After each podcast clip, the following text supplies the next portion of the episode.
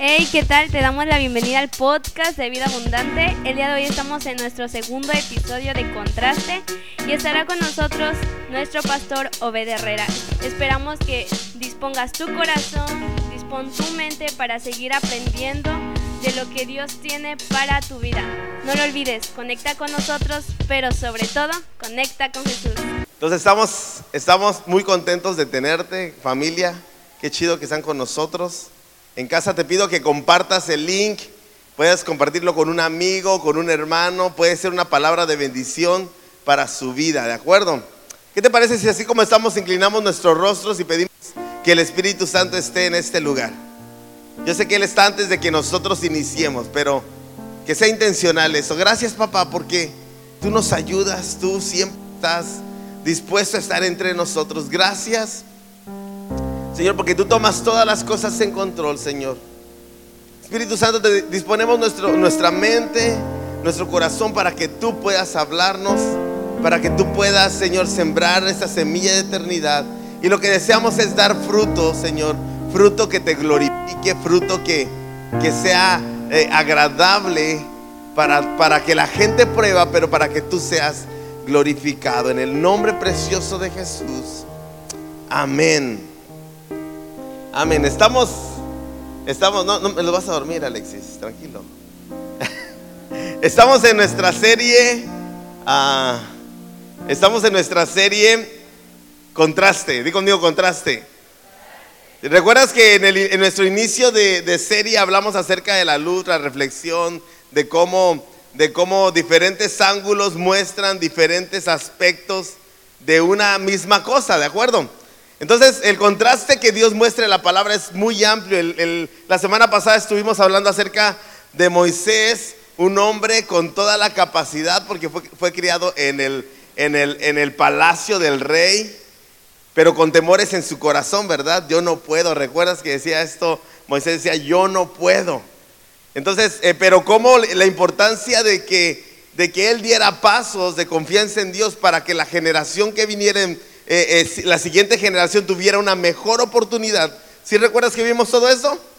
Sí, bueno, te quiero hacer este recordatorio porque no quiero que se te olvide. ¿De acuerdo? Entonces, si estás anotando en casa o aquí mismo, si estamos anotando, si estamos tomando notas, eh, puedes anotar el, el tema es cuestiones y retos. Dile que está a tu lado, cuestiones y retos. Cuando tú tienes una cuestión, casi siempre quieres respuestas, ¿verdad?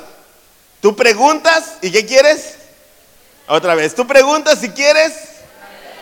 Tú no quieres retos, tú quieres respuestas. Tú lo que estás esperando es una respuesta. Tú no quieres que te digan, ah, ok, es, oye, ¿podría agarrar ese vaso de agua? Ok, qué mejor si te lo ganas.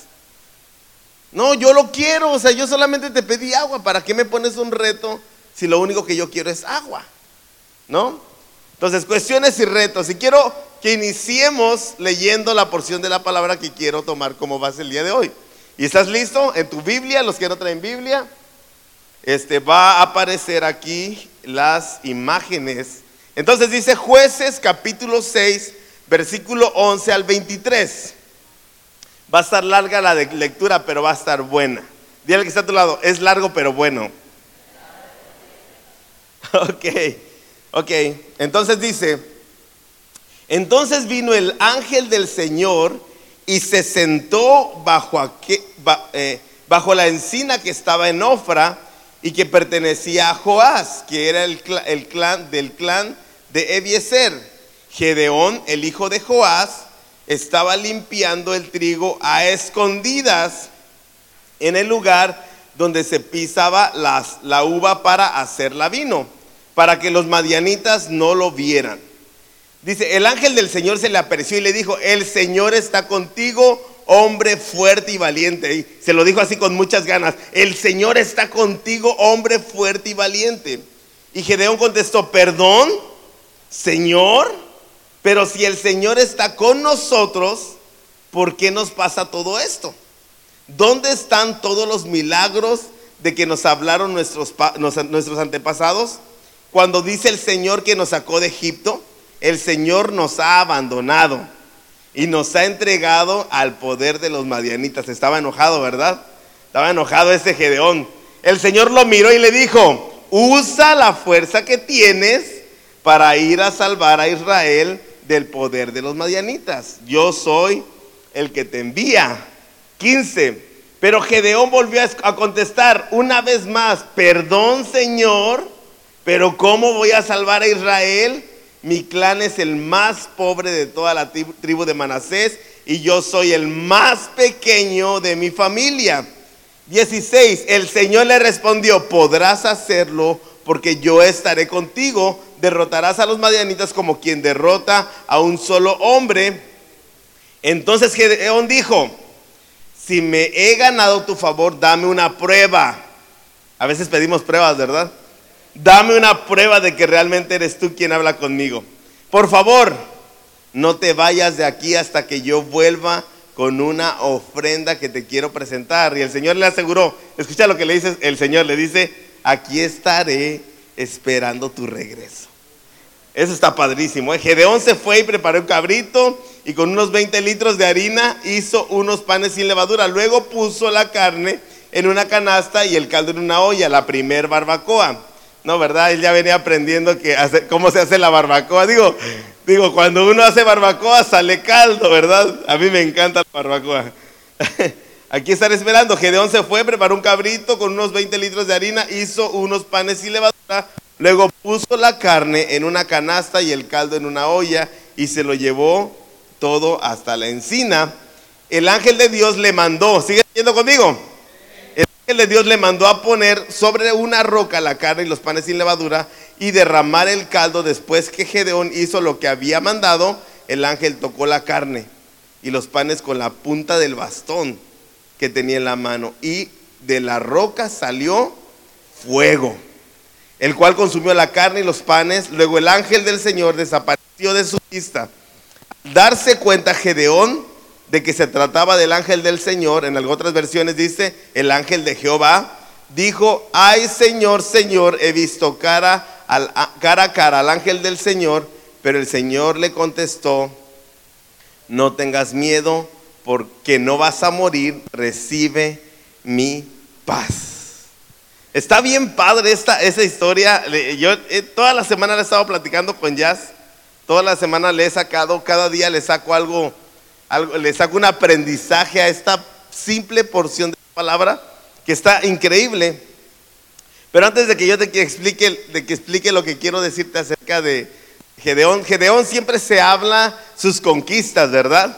Este, se habla de, que, de cómo fue y, rompió los cántaros y, hizo bulla y, los, y, los, y, los, eh, y el ejército contrario se mató entre ellos, ¿verdad? Siempre conocemos esa parte de Gedeón, pero casi no hablamos de su llamado. Casi no hablamos de la, de la, de la situación en que fue llamado. Pero te quiero contar una anécdota antes de todo esto. Cuando yo era niño, tenía unos 12, 13 años, todavía estoy niño.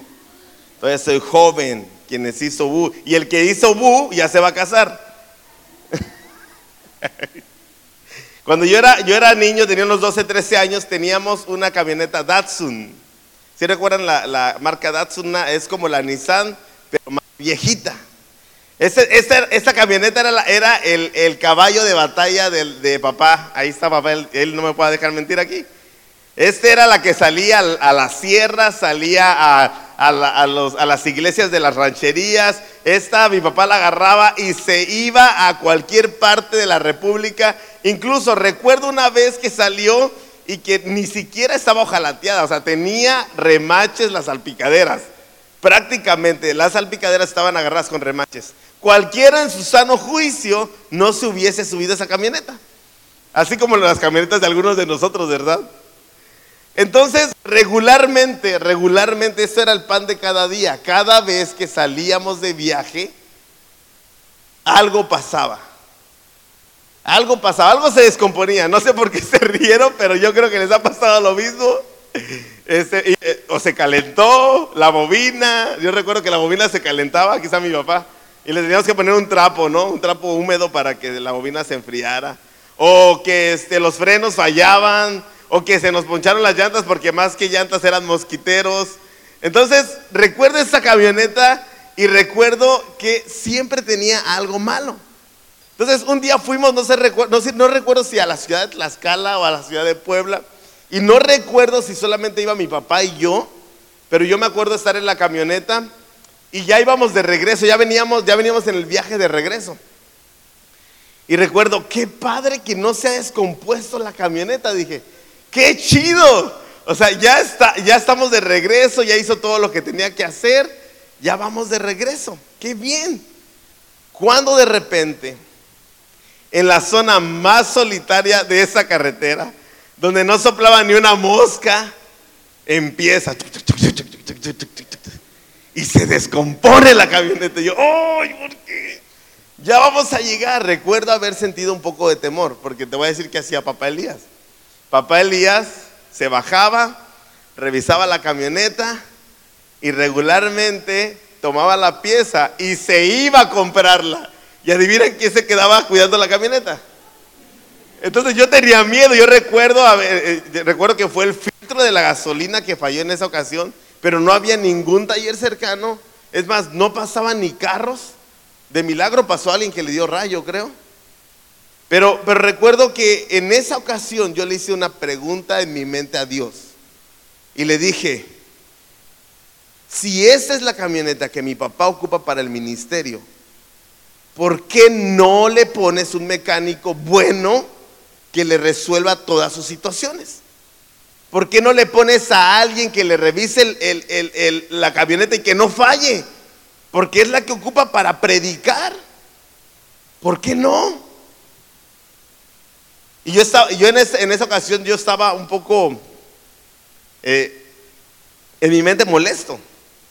Era un, muchachito de edad de Sabdi, de Uzi más o menos. Y recuerdo que pregunté esto, pero fuertemente en mi mente escuché una voz que me dijo, ¿y por qué no lo haces tú? ¿Y por qué no lo haces tú? Yo, yo, yo me saqué de, onda, no dije, escucho voces, ah, estoy loco, ¿no? Pero fue en mi mente, ¿no? Así, hey, ¿por qué no lo haces tú?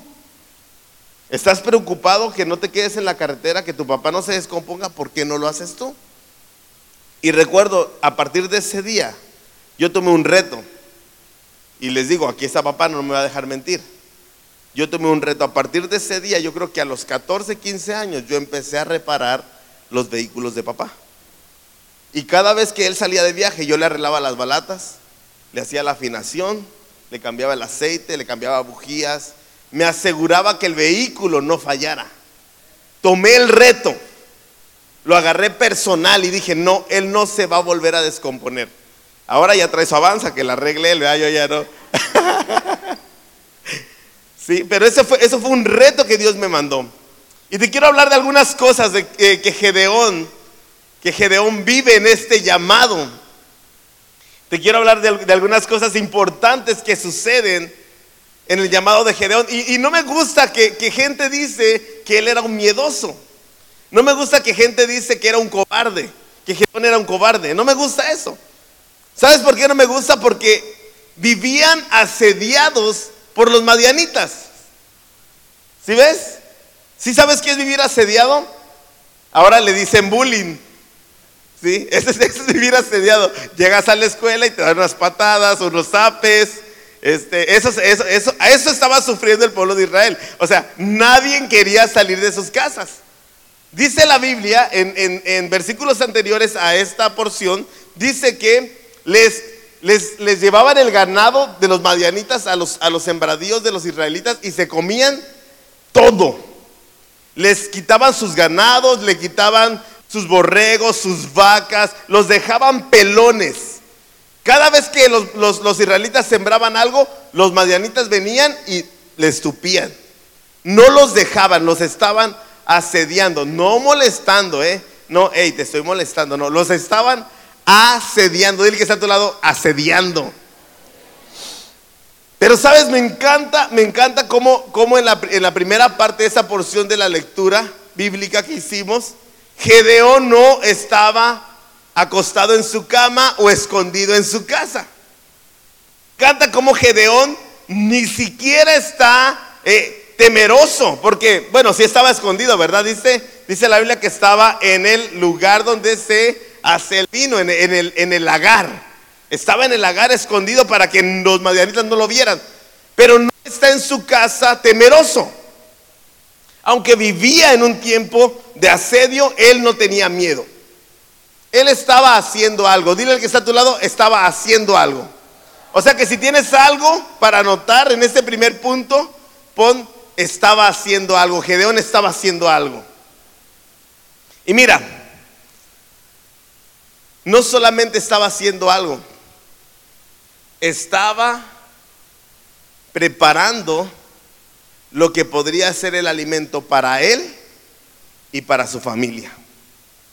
Él no estaba esperando a que los, a los los dejaran sin nada.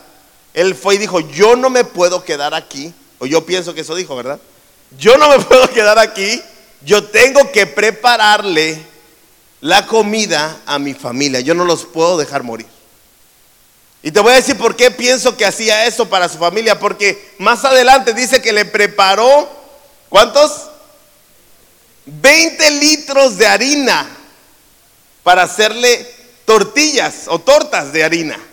Entonces, para hacer 20 litros son aproximadamente 7, kilos de harina. Entonces yo digo, bueno, teniendo, pues con ahorita con un molino eléctrico le metes la, la semilla y sale bien molidito. Pero en ese tiempo sí que costaba trabajo. ¿Qué ocupaban? Una piedra y dale. Y dale, no creo que, no creo que, que Gedeón haya tenido cinco horas ahí. Él tenía tiempo tratando de alimentar a su familia, haciendo algo. No estaba dispuesto a dejarse amedrentar por el enemigo. Se encontró en el lugar donde, mira, ese es importante. ¿Dónde, se, dónde, dónde, dónde lo encuentra el ángel? En el lagar. Te voy a decir una característica del lagar. En el lagar se forma el vino. Es el primer proceso de uva a vino, de fruto a producto. ¿Sí? Yo creo que no fue coincidencia que Gedeón estuviera en el lagar. Yo creo que estaba en el lagar porque estaba listo para ser llamado por Dios para cumplir su propósito. No hay otra forma. Es del fruto al producto. Ya lo habían preparado, ya lo habían alimentado. Dios ya le estaba, ya, ya, le estaba diciendo en las noches, yo creo, Gedeón, tienes que defender a, tu pueblo. Gedeón, necesitas hacer algo. Gedeón, no puedes quedarte eh, sentados esperando a que te maten. Gedeón, necesitas levantarte. Ya estaba él listo para poder ser llamado por Dios. Por eso se encontraba en el lagar. Fruto que no está listo no entra al lagar. Fruto que no está listo para ser el producto no entra al lagar, ¿de acuerdo? Pero esas son mis ideas. Si quieres, tómalas, si no, no. Dice, Dios encontró a Gedeón en el lugar correcto para cumplir su, eh, su propósito. Si una uva no está lista, es desechada. Pero Gedeón estaba en. Dice Lucas 12, 12, versículo 43 al 44. Escucha, escucha esto. Dichoso el criado que su amo cuando llega lo encuentra cumpliendo con su deber. De, veras les digo que el amo lo, lo pondrá como encargado de todos sus bienes.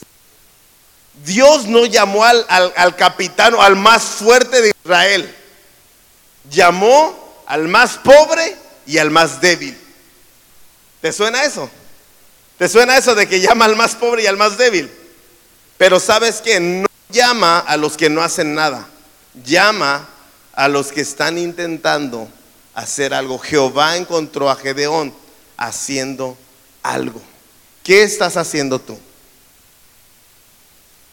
Si Jehová te si Dios te encontrara en este momento, ¿estarías haciendo algo por los demás o estarías viviendo solamente para ti? ¿Qué te encontraría haciendo Jehová? ¿Viviendo para ti o para los demás? Creo que somos una iglesia que vive para los demás, ¿verdad? Espero. Número dos. Gedeón tiene cuestiones en su mente y en su corazón.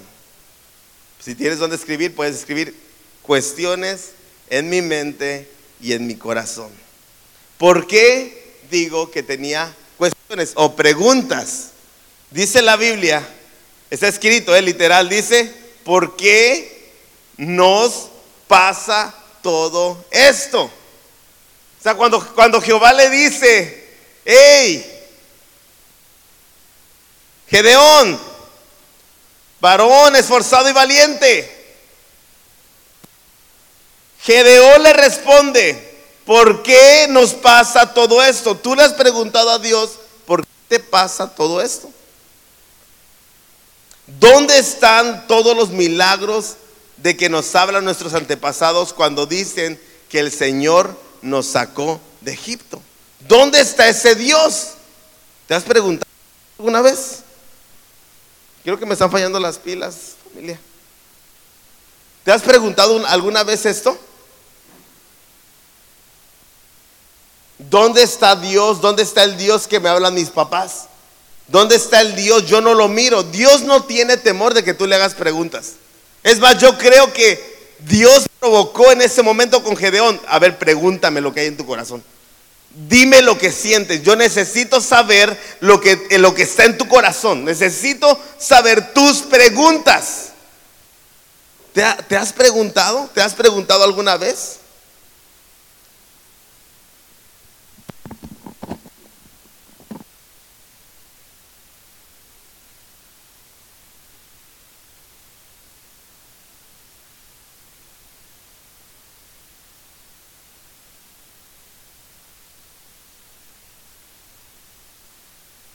¿Por qué están tan callados? ¿Están sacados de onda o qué? Está bueno. Me espantan cuando se quedan tan serios. Porque digo, ok, no, no están entendiendo. Tal vez tú tienes preguntas. Tal vez tú dices, mis papás me han hablado de Dios. Mis papás me han platicado de un Dios de milagros. Mis papás me han dicho que Él resuelve situaciones. Mis papás me dicen, mis papás me dicen, me cuenta la gente, pero yo no he visto a ese Dios. Eso fue lo que Gedeón le contestó a Jehová. No se lo contestó a un ángel, se lo contestó a Dios mismo. ¡Qué valor! ¿Dónde estabas? ¿Por qué nos pasa esto? Sabes, Dios no tiene temor de que tú le preguntes. Es más, te reto a que si hay dudas en tu corazón en este tiempo, le digas a Dios, ¿dónde estás? Yo quiero saber dónde estás. Yo quiero comprobar eso que mis papás dicen porque para hasta, hasta el día de hoy yo siento que son puros cuentos. Yo no lo he visto, no lo he probado, no lo he mirado. Pero pregúntaselo a él. No le hagas preguntas a tus papás, tus papás no te van a responder. Necesitas preguntarle a Dios. Necesitas decirle, hey, ¿qué onda? ¿De acuerdo? Dice Jeremías 33, versículo 2 al 3, dice, yo el Señor que hice la tierra, la formé, la coloqué firmemente en su sitio. Te digo, llámame y te responderé. Y te anunciaré cosas grandes y misteriosas que tú ignoras. Ignoras a Dios, pregúntale dónde está.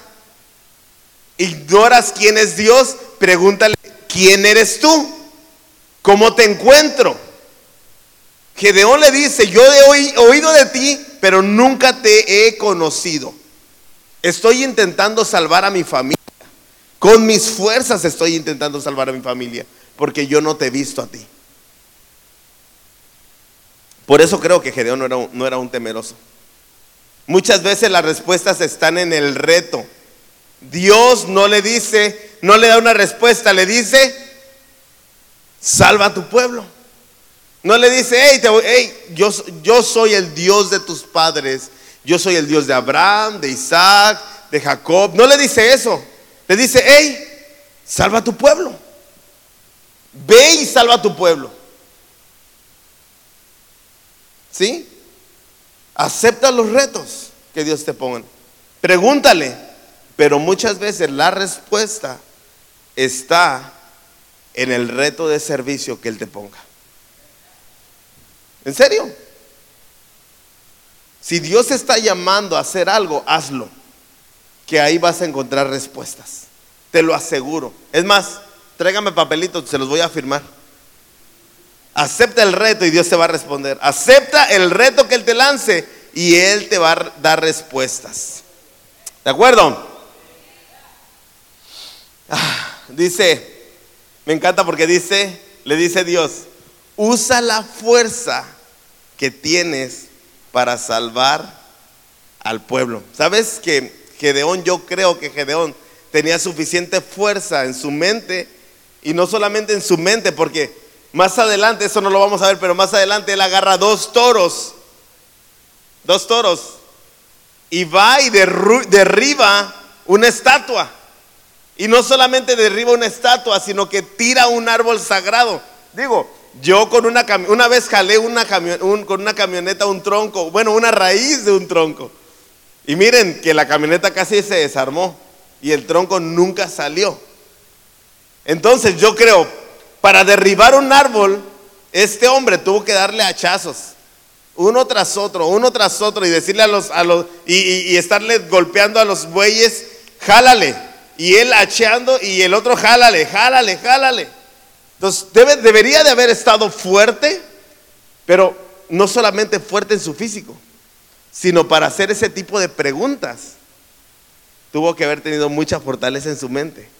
Y para haber ido a un lugar a preparar comida para su familia que moría, tuvo que haber estado interesado y bien fortalecido y decir, este es el mejor lugar para que los madianitas no me encuentren.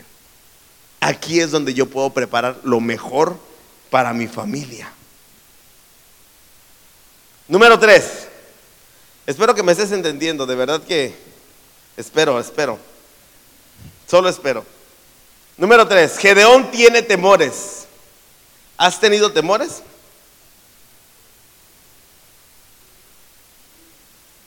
No sean, no sean, les iba a decir una palabrota, pero estamos en online.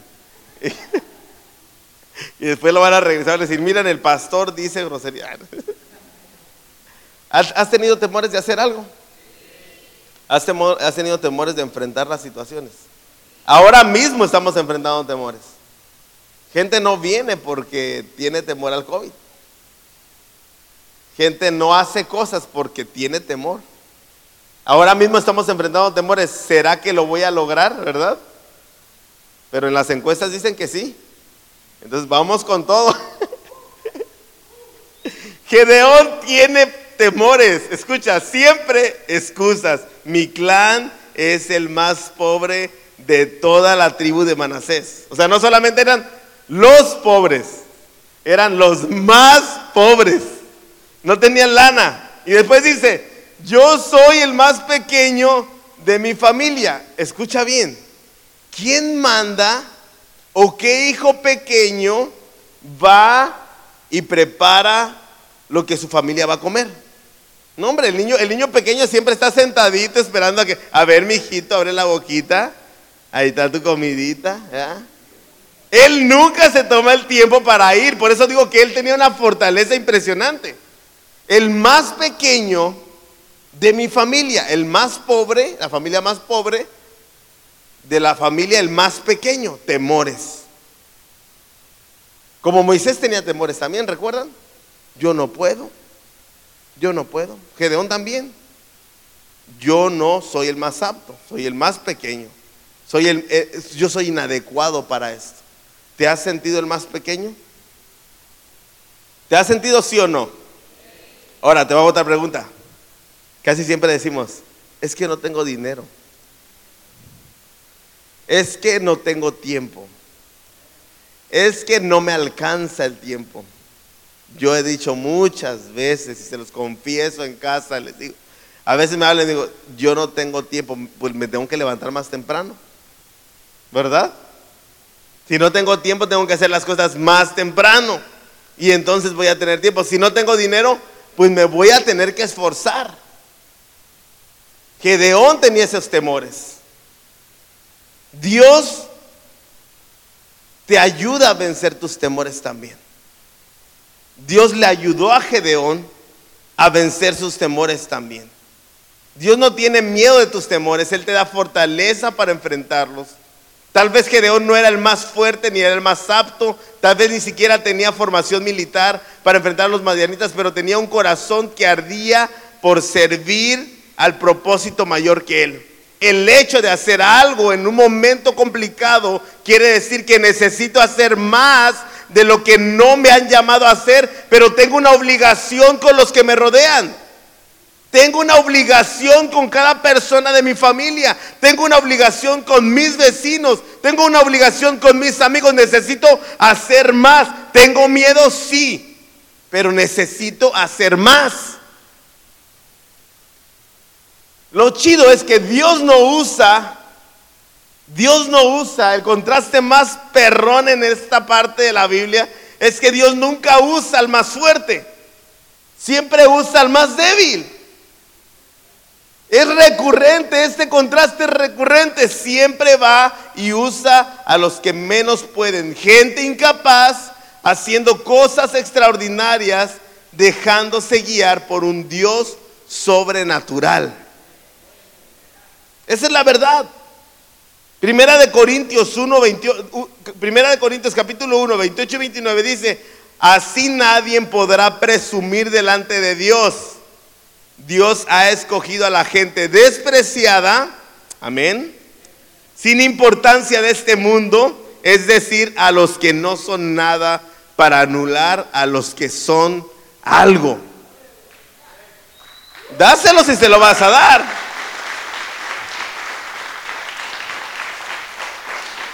Escucha, no tienes excusa. ¿Tienes temores? También Gedeón tenías temores. Dios no tiene problemas con los temores, Él te ayuda a enfrentarlos, pero Él te ayuda a enfrentarlos porque Él necesita que tú tomes los retos que te lanza para poder traer salvación a este tiempo.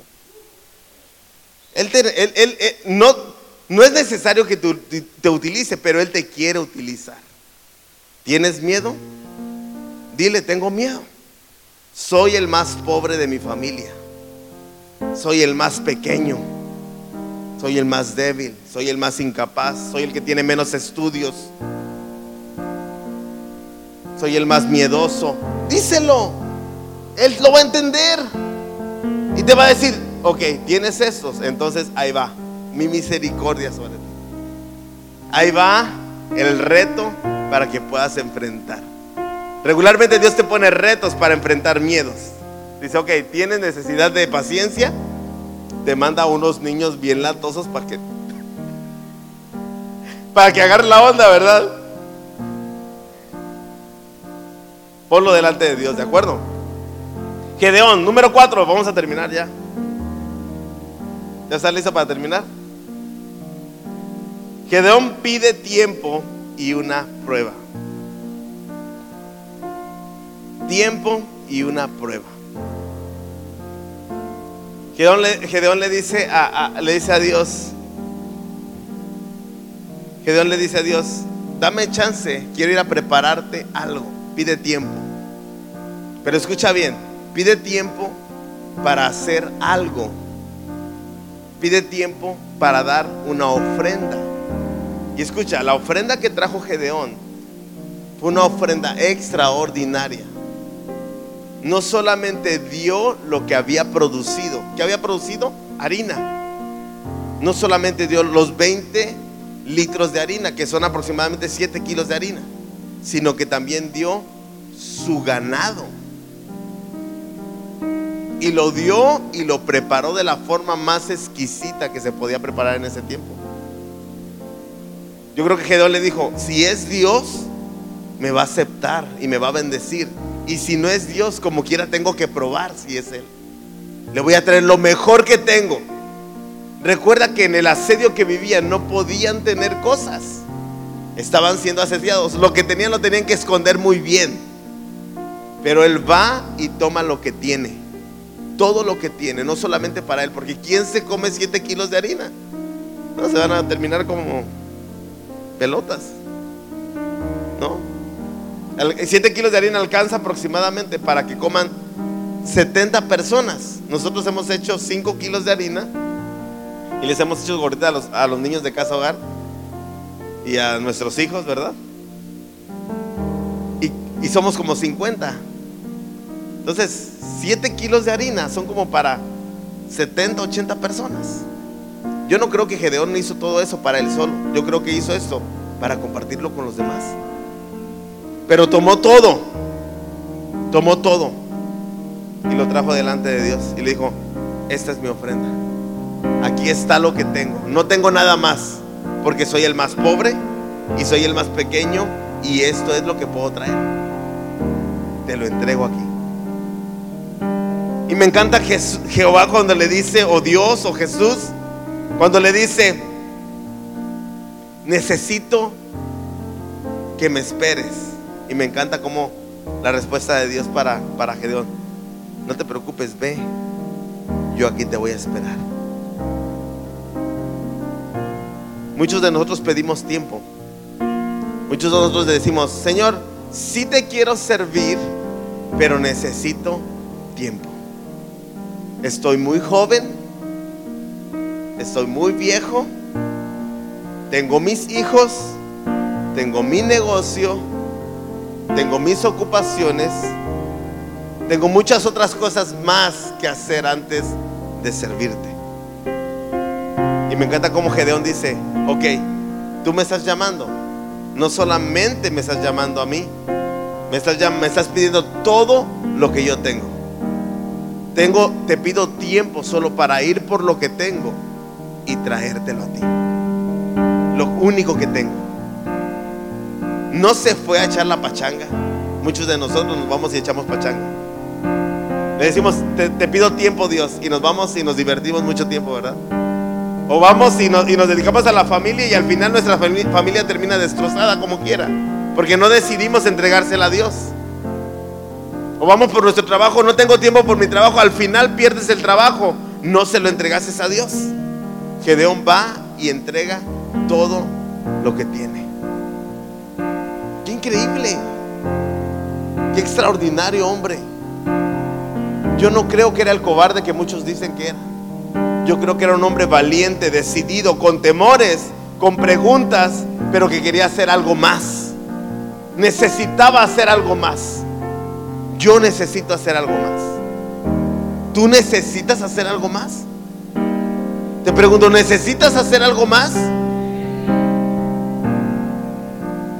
Yo espero que estés captando lo que te quiero decir. Aquí estaré esperando tu regreso. Aquí estaré esperando tu regreso. Te quiero comprobar que sí soy yo, dice Dios. Te quiero comprobar que no solamente te vengo a llamar, aquí voy a estar para respaldarte. Aquí estoy esperando tu regreso. ¿Ya fuiste por lo que tenías? Tráelo delante de Dios. Él te está esperando. ¿Ya te tardaste? No importa, regresa. Él te está esperando, listo para recibirte. Ya está. Escucha que dice Salmos capítulo 51, versículo 16 al 17. Si te estás durmiendo, métete un pellizcón, o si no, yo voy a ir a pellizcarte. Te aviso. Tú no te deleitas en los sacrificios ni te complaces en los holocaustos. De lo contrario, escucha bien.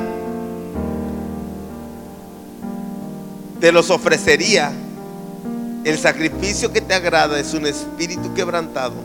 Tú, oh Dios, no desprecias el corazón quebrantado y arrepentido.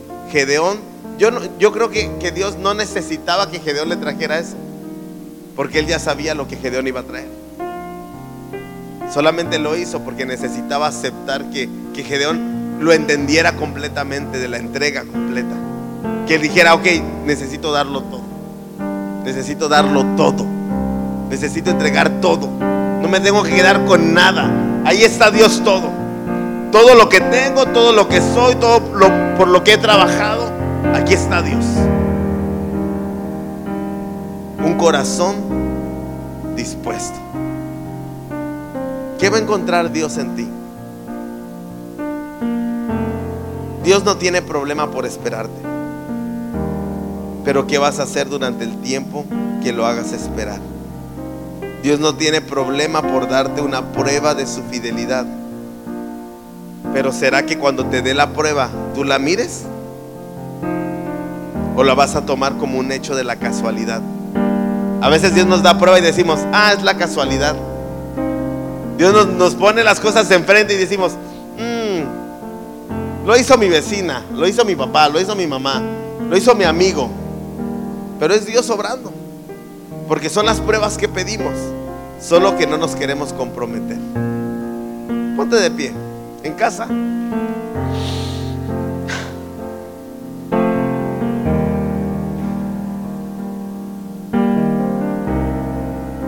Solamente quiero orar por ti y, decir, y bendecirte y que esa semilla se quede guardada.